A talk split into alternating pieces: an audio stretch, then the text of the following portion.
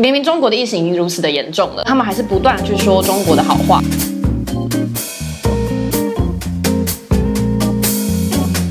切入正题之前，提醒大家一定要订阅台湾基进的 YouTube 频道，并且开启小铃铛。大家好，我是小黑。那我们今天很开心的邀请到我们的医师 Claudius 来跟我们分享。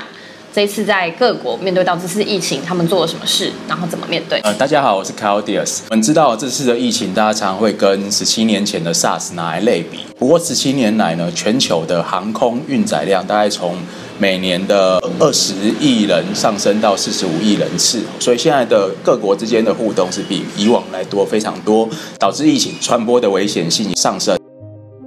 目前各国都有进行撤侨这个措施，尽管如此，就是 Claudius，你有没有觉得还有什么隐忧是必须要注意的？在各国都努力防疫的情况之下，哈，其实有个地区很特别，它首当其冲，也就是香港。二零二零年哦，一月十七号，美国专家就发表的一个论文，他就预估它是在中国境内传染风险最高的地方。为什么他这样说呢？因为它是根据交通的互动的模型去计算。其实，在这种防疫然后人命关天的时刻里面，其实出最大问题的就是中国。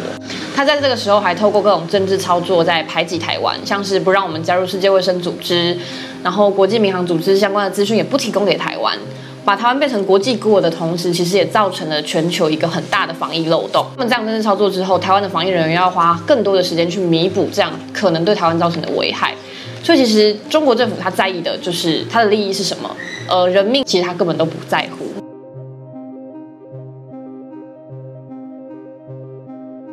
那最近可能有个新闻，大家有看到，就是中国偷偷帮一个美国药物申请的专利哦，引起了不小的这个风波。呃，这个药物其实叫瑞德西韦，它是发表在今年的这个新英格兰医学期刊上面，讲到说，美国第一例武汉肺炎的患者哈，他在发病之后第七天。因为没有什么好的药物，他们开始拿以前用来治疗伊波拉，但是临床试验失败的药物去治疗这位患者。就他在隔天呢，马上在他的临床症状上面出现了非常显著、大幅度的进步。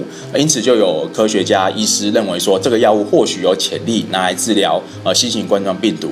哦，不过这只是个案报告而已，它没有经过严谨的大规模的临床试验，所以它到底有没有疗效呢？这还需要更多的证据来证明。从各国的疫情现在也看出来呢，世界在中国之外的死亡率跟中国境内的死亡率好像不太一样。原因是什么呢？哦，可能包括说医疗资源的分布，那其他的原因我们没办法完全知道。不过，呃，在大家只要是按照疾管署所公布的措施做好个人保护哦，以及保持呃不要太过紧张，不要有预期性的恐慌之下呢，我相信台湾还是可以度过这一波疫情的。